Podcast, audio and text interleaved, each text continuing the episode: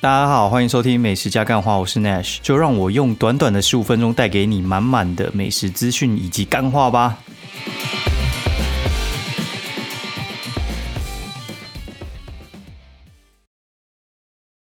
Hello，大家好，欢迎收听美食加干话第二季的第六十三集，我是 Nash。现在时间是二零二零十二月三十一号星期四，那个半夜一点三十九分，然后这一集为二零二零最后一集节目。各位大家，我们终于来到了十二月三十一号，就是今天最后一天了。然后呢，这一集我觉得我会好好来跟大家聊一下哈。那有很多事情想要跟大家讲，那我们先从 Q&A 开始好了。那我们先来看一下 Q&A，因为我觉得有时候在开 Q&A 觉得还蛮有趣，会有一些 surprise motherfucker 哈，就是还蛮好笑的，诶，就是 觉得很夸张，就是诶，怎么会有人这样想呢？好，那我们现在念第一则好了。喜欢吃美食之家庭主妇，然后五星推爆本节目以及粉丝团，很喜欢内学的主持风格。从第一季第一集就开始，每天开车聆听，现在总算追上现在进度。然后开车听干话，超级放松的，总带来每天满满的活力。还有以及了解法律知识以及很多事情内学的独特见解，奇怪的知识。好，先不打断，我先念完。节目已经转型成资讯节目了，咦？然后总之内许可以继续录下去，然后可以常常借律，诶，介 常介绍美食及法律知识，真的觉得赞爆了哦，真的有点长一串。然后我也非常感谢，就是这位呃，他非常有耐心的打这么多文字，因为我通常打这种就是呃，我不会打这么多，通常就是诶，五星推爆，然后潮吹这样子，然后推到爆，干妈的外套一直掉，几败。好，我来讲一下，就是我来回答一下他的问题。好了，就是我觉得，嗯，风格有转变，我觉得其实还蛮正常的。哈，然后就是最近有跟朋友讨论到，就是像我们在听那个台通的那个节目啊，就是李依晨他们嘛。哦，李依晨他们的录节目方式，那时候我就觉得说，看台通这样录可以吗？就是你有想过吗？就他们一直在讲一些什么小孩子时候发生的事情，然后我觉得这种东西其实是会干的。我叫你讲那种什么大学回忆录，然后高中回忆录、国小回忆录什么之类，讲出总会没有嘛？你就算你库存量很多，那总有会讲完的一天。所以话，他们的方式是其实，呃，会有一些东西去 input，就是 input 就是像我可能，呃，我原本就是布洛克干好好，我去念法律，然后我就会想要跟大家分享一下法律的东西，这就是我的 input，然后你节目就会开始会有一些化学变化。因为这样的话会带来你主持风格会不一样，所以我觉得他们应该也是有自己的一些 input。不管你是去读什么书、看什么影集，然后或者你最近正在学什么、接触到什么行业，我觉得都有可能。那我觉得这个东西会让你的节目变得比较多元一点。那之后或许也不太怎么讲干话，因为我这样讲哈，其实干话嘛是蛮有限的，你知道吗？因为你干的点其实就是那一些，总是会有干完的一天。哎，总是有干完一天，就是我在愤世嫉俗，讲个一百集，其实也差不多干了，你知道吗？你也不会想听重复的干话吧？哎，就是会有一些心情上的干话，但是我觉得，呃，总是会有新的 input 的，然后会让你的节目层次更 low 或更好一点。那我就先不管，反正我们就目前的状态我还蛮喜欢的，而且这节奏我觉得是舒服的。对，然后哎。我原本今天忘记要分享法律，因为我上法律课是星期二、星期四嘛，所以话照理来讲，星期三像今天的话，其实呃，如果我没有特别想要分享的话，我就会跳过。但是我觉得，因为昨天的东西其实还蛮有趣，我等一下顺便跟大家讲一下好了。哦，然后这第二位叫素教妈妈，哦哦哦哦哦，他说觉得开头声音有些大声，每次都要调，跟大大说话的低楼，哎。青楼低层的风格很不搭，建议调整一下。这个真的没办法，你知道哦？讲一下那个我开头怎么做好了哈。就是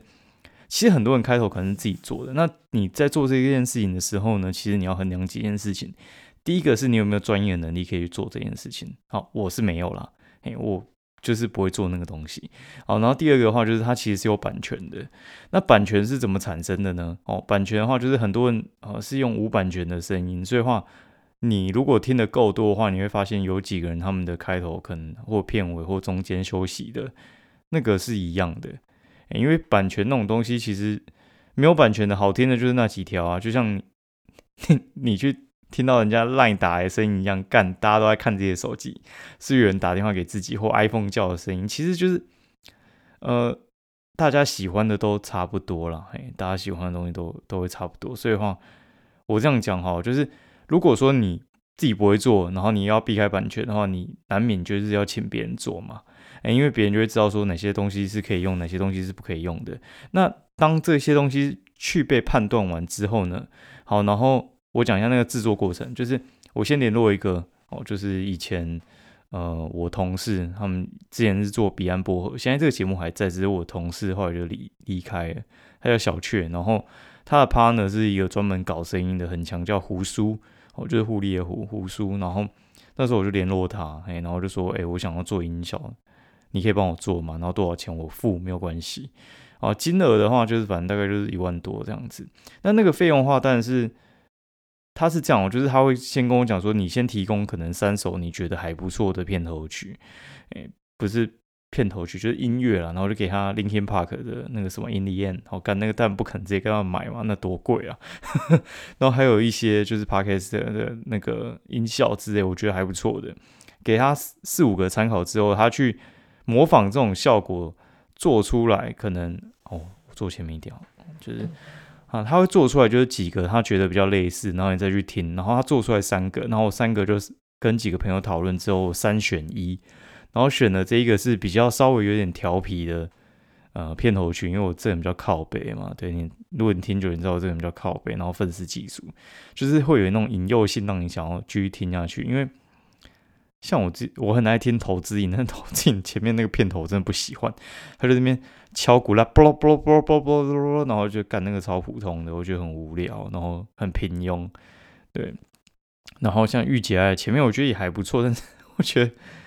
他那个声音有点太特别温柔了，然后我觉得我想要有点活性的声音，但是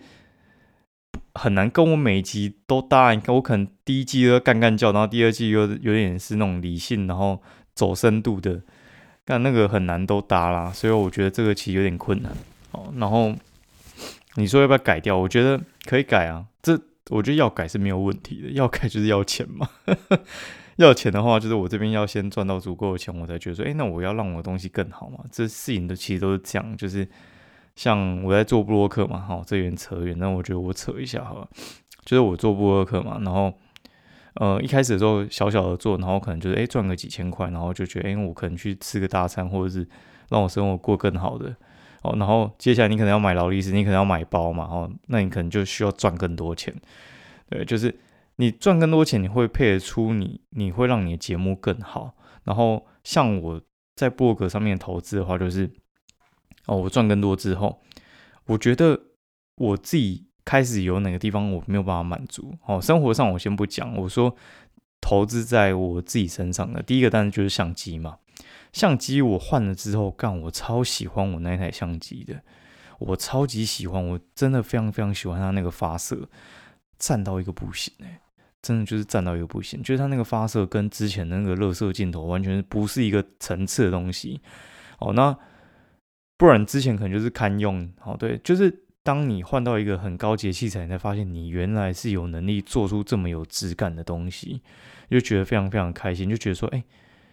呃，这就是你想把自己带到哪个方向嘛？当然也是有人赚很多钱，然后他就是一直去买车，也是有。但是我觉得要适度投资在自己身上，我是会投资，但是在 p a c k a g e 我上面其实还没赚到什么钱，所以就不用讲说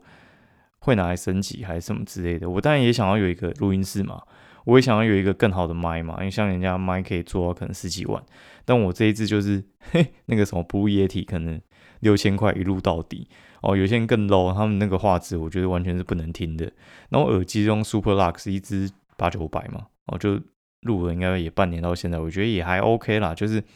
我已经比起很多人的音质真的是好很多了。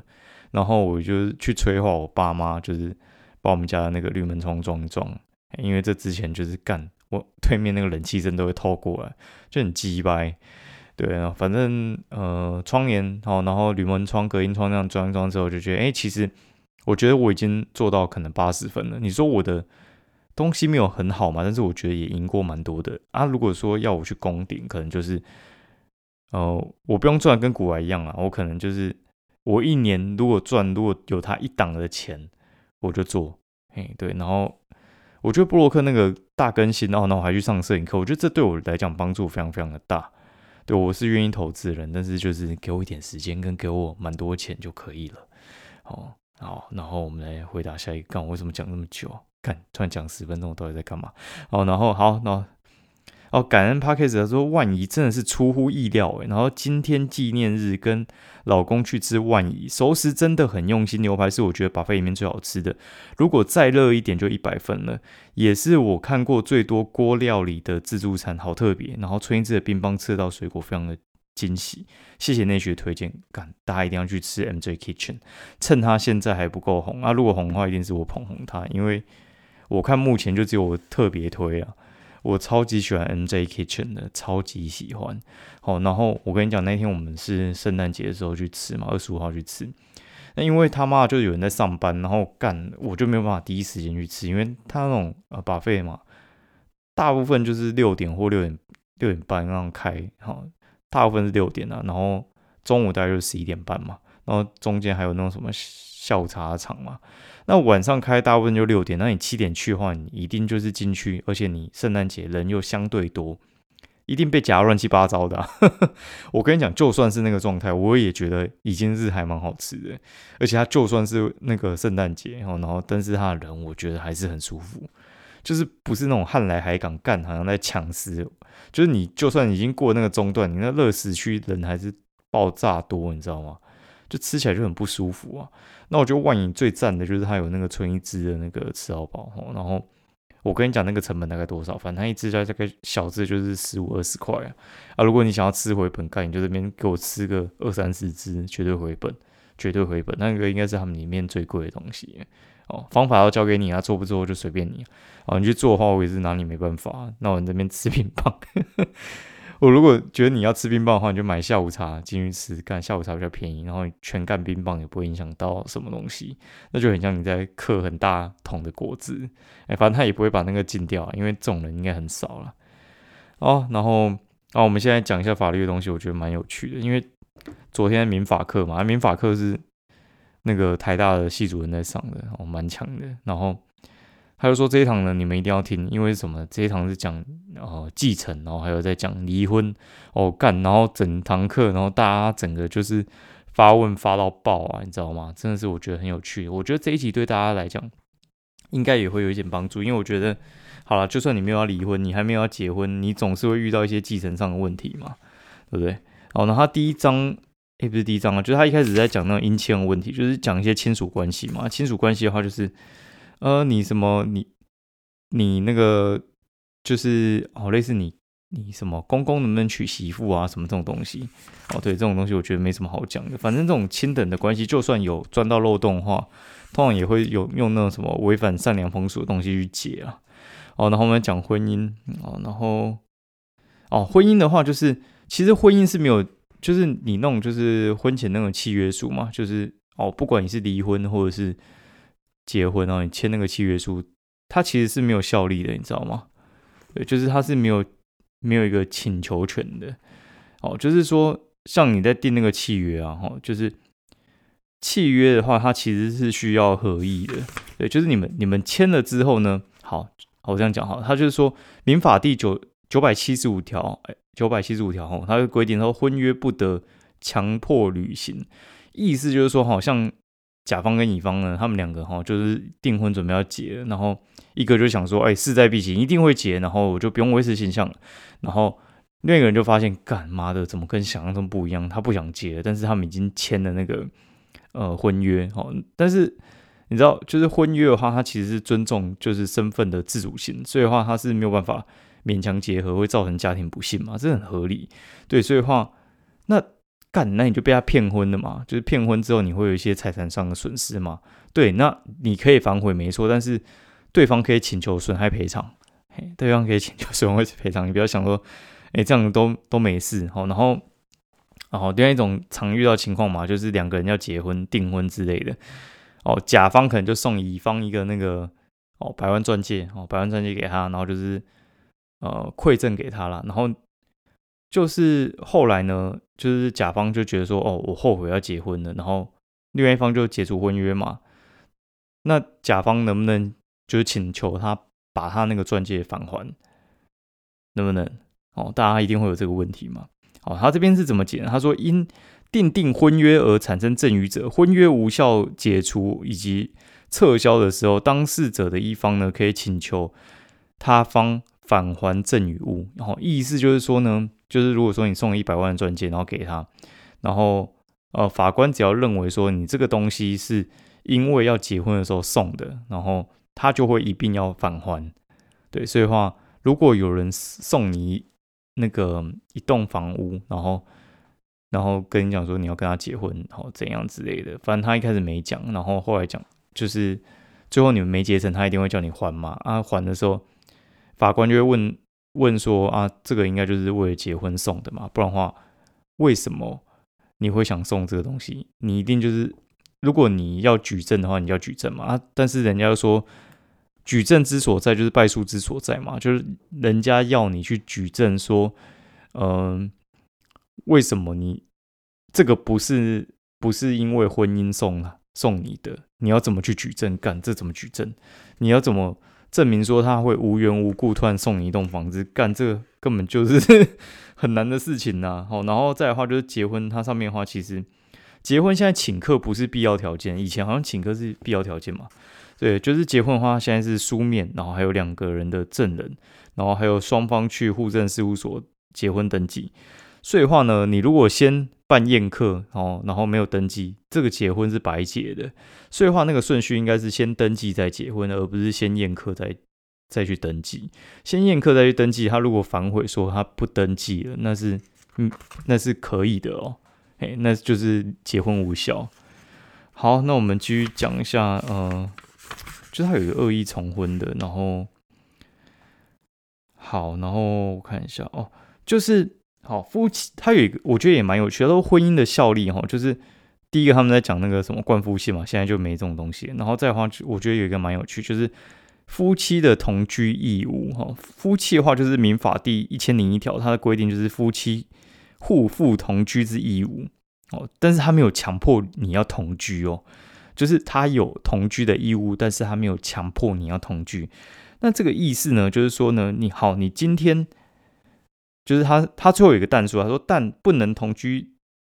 之正当理由者不在此限。”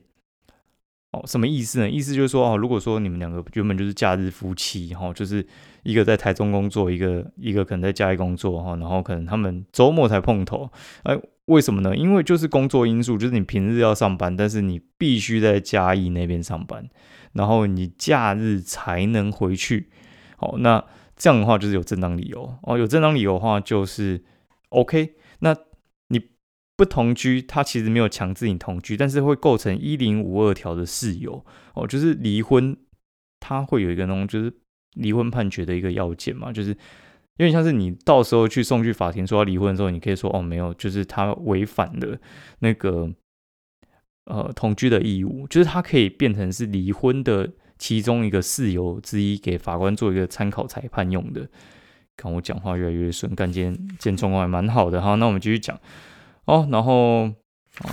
好继续说一下。干翻书的声音蛮秋的。呃，看一下，等一下。好，然后夫妻好，然后夫妻财产制干这个，我觉得也是很有趣，就是大家就是 呃，就是会疯狂发问嘛，因为其实。夫妻财产制其实分好几种哈，那我来稍微念一下，它就是法定财产制，就是如果说你没有去登记的话呢，你你们就是走法定财产制，然后约定财产制有分共同财产以及分别财产制。分别财产制的意思呢，就是说，好，今天你们离婚了，我觉得如果你们婚前或婚后有去签分别财产制，就是不是很多艺人都会签什么哦，就是他如果娶了一个平民哈，然后但他超有钱，但是他不想要离婚。就被分光家产，对，那他的方式呢，就是他们会签婚前协议书嘛，对不对？那签了之后呢，有什么意思呢？意思就是说，好，那到时候如果签的话，你们就自己去协调，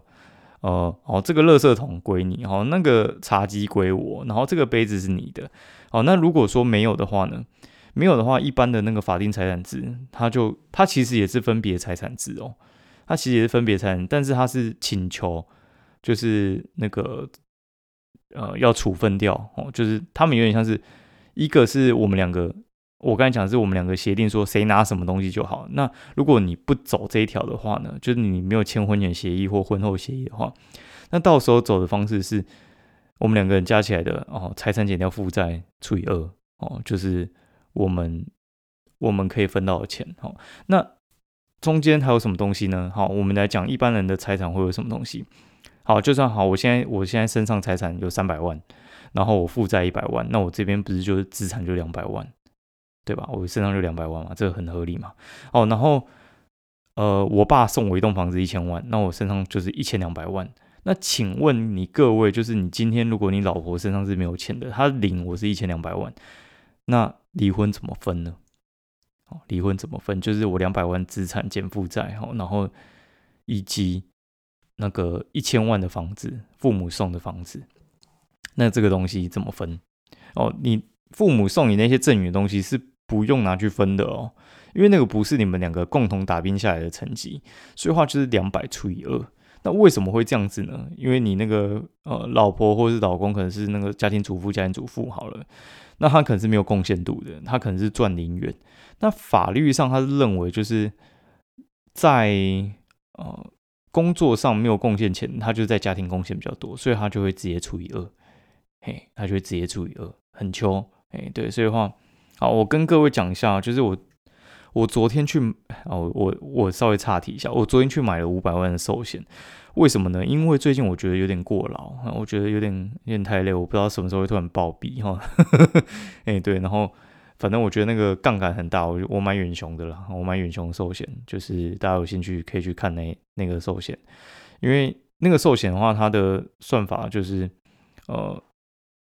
一万一可以买五百万寿险嘛？哦，那它这个寿险的话，那个时候我就在跟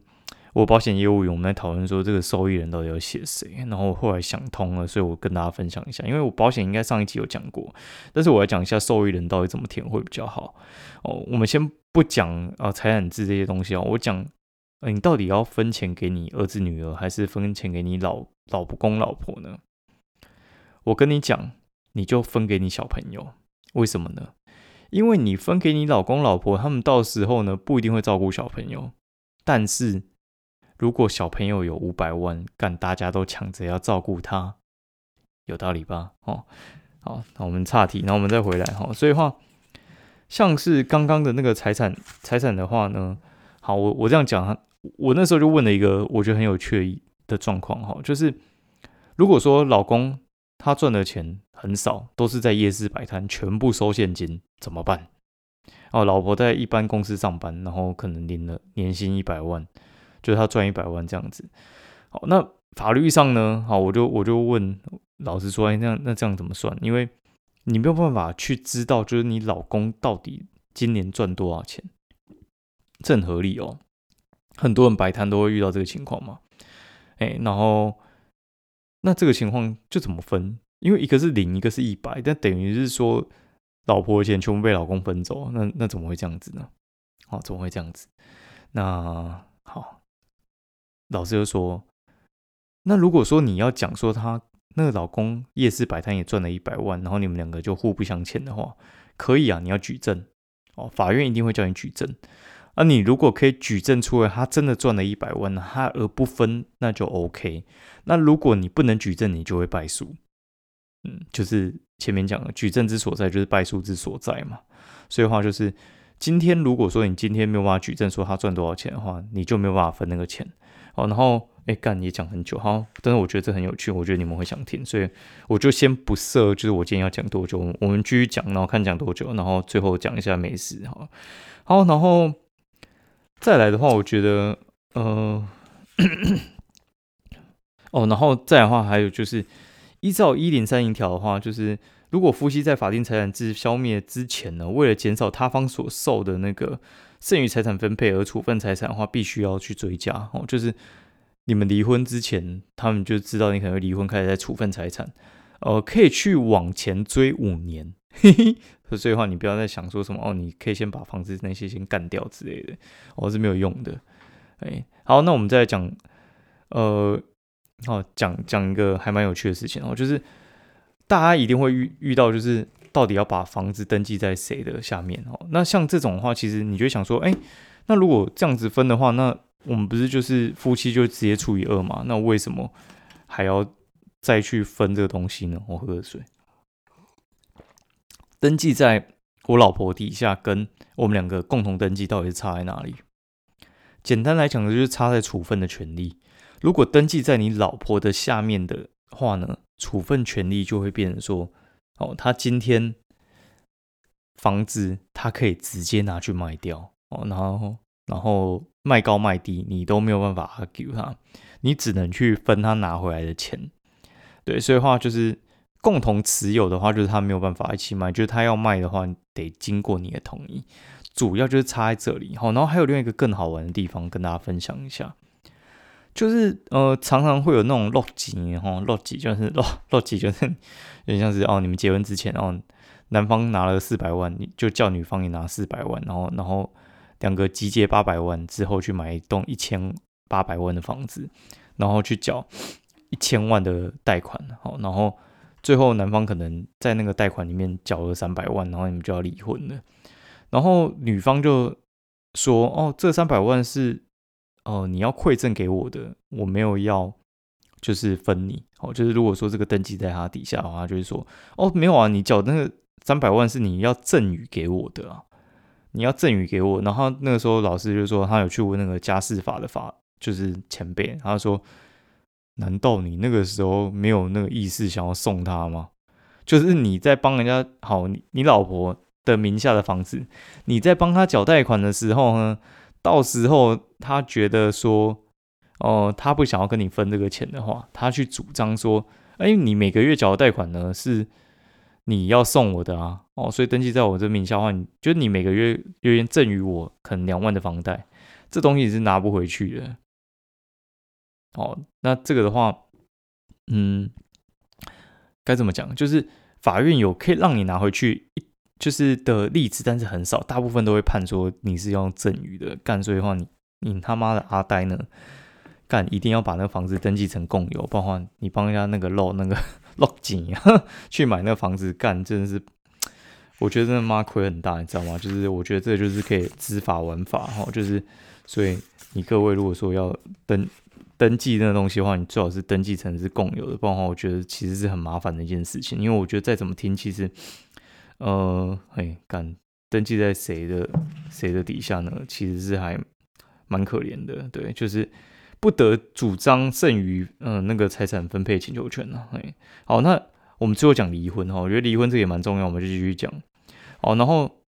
还有离婚经法院调解或者是法院成立者，就是。离婚是直接消灭的，不用去通知。这意思就是说，如果说你去法院公证离婚的话，是不用再去户政事务所登记的。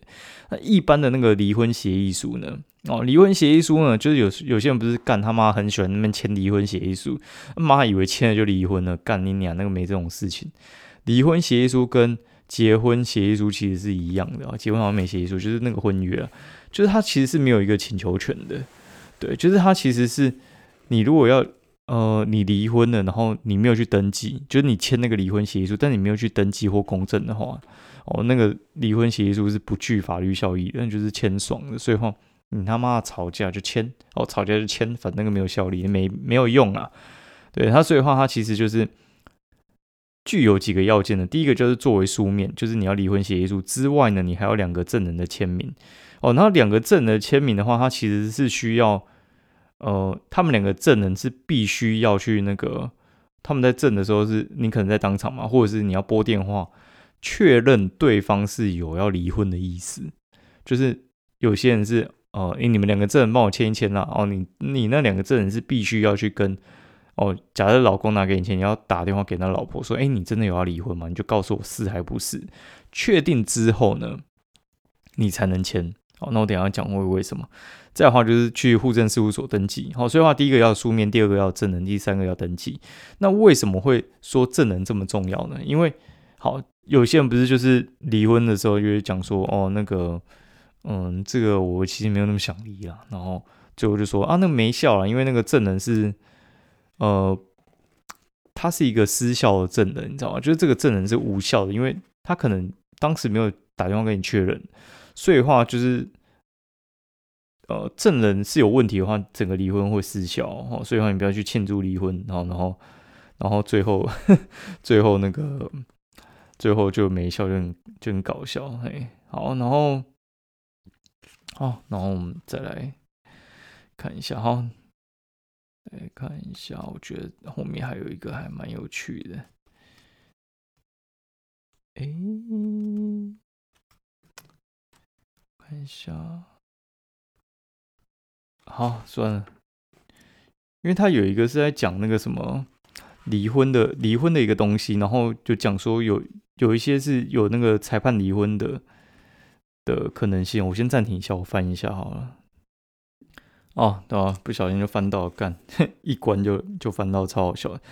他说离裁判离婚呢，就是好，就是一般来讲，就两位两愿离婚嘛。两愿离婚的话，意思就是说两个都两情相悦，想要离婚嘛。那种叫裁判离婚。裁判离婚的话，就是夫妻其实只要有一方不愿意离婚的话，就无法就是两愿离婚嘛。所以的话就会呃，就我刚才讲的一零五二条，然后就离婚的事由整理如下哈，就是第一个是重婚哈，就是违反一夫一妻制嘛，就跟别人结婚嘛。然后第二个话就是。与配偶之外的人和异性交，哦哟，感这有趣哦。就是无论是与配偶，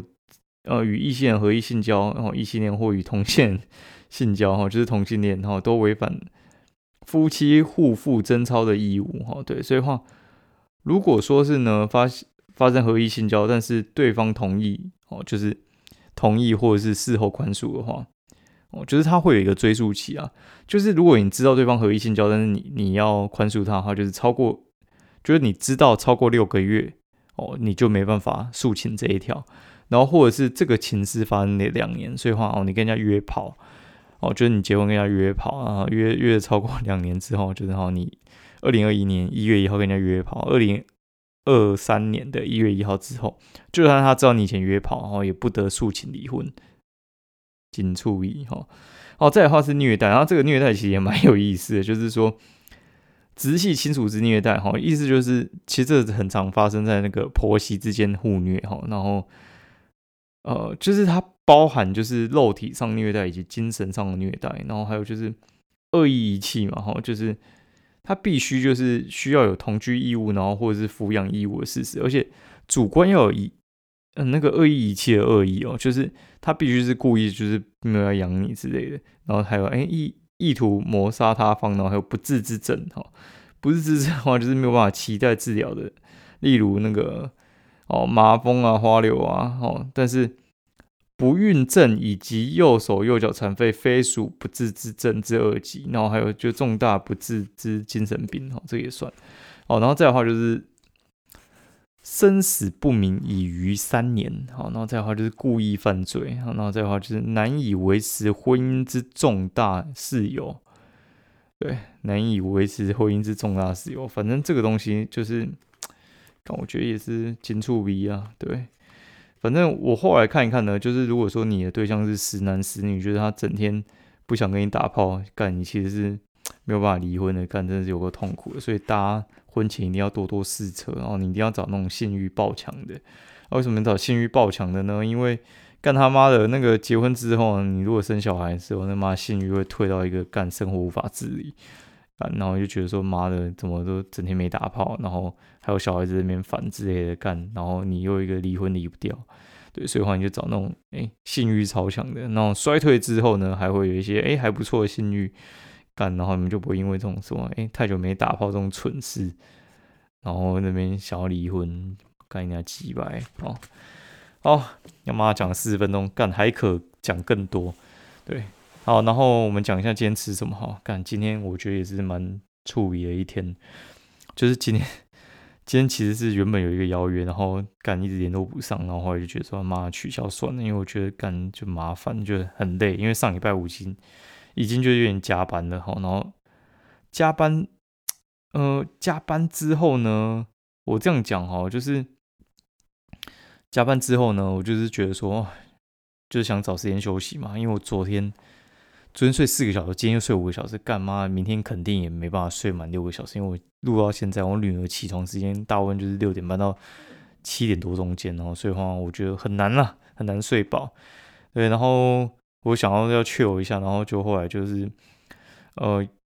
有个朋友，然后他就跟我讲说什么哦要约啊，然后说他搞定了一家店，然后希望找我去当店长。我的妈，到底三小，就是突然有一个。很欣赏你的朋友，然后突然跟你讲说：“哎，我买下一家店，你来当店长好不好？”嗯，我我跟各位讲，其实我还蛮想去的。为什么呢？因为其实我觉得你做这种 podcast 或者是你做这种就是布洛克，其实做不久。然后我觉得可以发展一些我觉得可以长期做的事情。然后我就跟他讲说：“哎，可能没办法，因为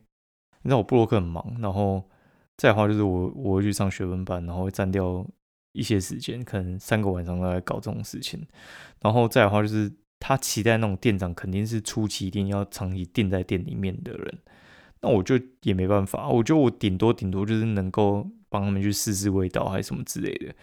当个督察可能可以，当店长可能没办法，就以现在这个身份，以及现在这个时间可能没办法，哪天我整个事业我觉得应该是 OK 了，那个应该是我想要做的事情，因为我对餐饮业其实有。呃，有一些热忱，然后一些理想，对，然后最后他就说，哦，那不然技术换股，哎呦，干好像还蛮适合的，所以的话就还在谈呢，嗯，到时候确定的时候，嗯，我们再看要怎么弄吧，对我觉得蛮有意思的，哦，然后我们，哦，我是要讲说，哦，我我们后来约一家餐厅聊天了，哎，我们就终于吃一家我很想吃的店，叫做小统一，小统一牛排花其实是在那个一个很逼近的位置。它就是应该算是松江，哎，不是松江，应该南京三明跟小巨蛋站中间，然后健康路上面，就是在那个兴业健康店的旁边。哦，兴业健康店的旁边呢，它其实我觉得位置很鸡掰，那位置真的不是很好到。然后反正小统一你去就是中午去就是要吃他商业午餐嘛，商业午餐超划算的。然后干我那被那阿伯骗，因为就是我们三个人嘛，然后。呃，他的八百九是吃菲力加上一只大虾哦，然后五百九是吃沙朗哦，干，然后我就被那个阿伯骗，他说沙朗那个就是薄薄的一个肉片而已啦，那个没有办法讲说几分熟啊之类的，就干他妈的那个沙朗上来，我这目测他应该有可能八到十盎司，其实还蛮大片的，而且还一点也不薄，干被齁烂了，然后我就吃菲力，菲力只有五盎司。鸡掰啊，真鸡掰！好，我觉得东西呢，我这样点评一下好了。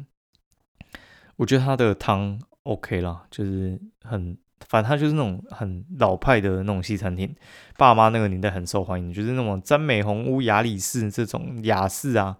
这种都是嘛，小童也是啊，哎，都是这种的。哦，然后。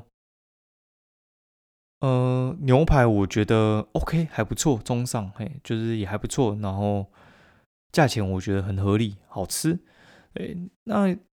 面包我觉得也不错，现烤。然后他给那个餐包，我觉得也很赞。甜点的话，它是那个呃布丁啊，布丁也不错啊。然后饮料也还 OK，我觉得算是值得啦。大家可以去试试看，我觉得还蛮推的。好，那今天节目就到这边。好，我突然觉得有点累了，干，突然那种有点 shut down。好，今天节目到这样，然后喜欢我们节目的话，欢迎就是加入我们的社团以及就是五星点评以及给我一些留言喽，我会看，然后会念出来。先这样，拜拜。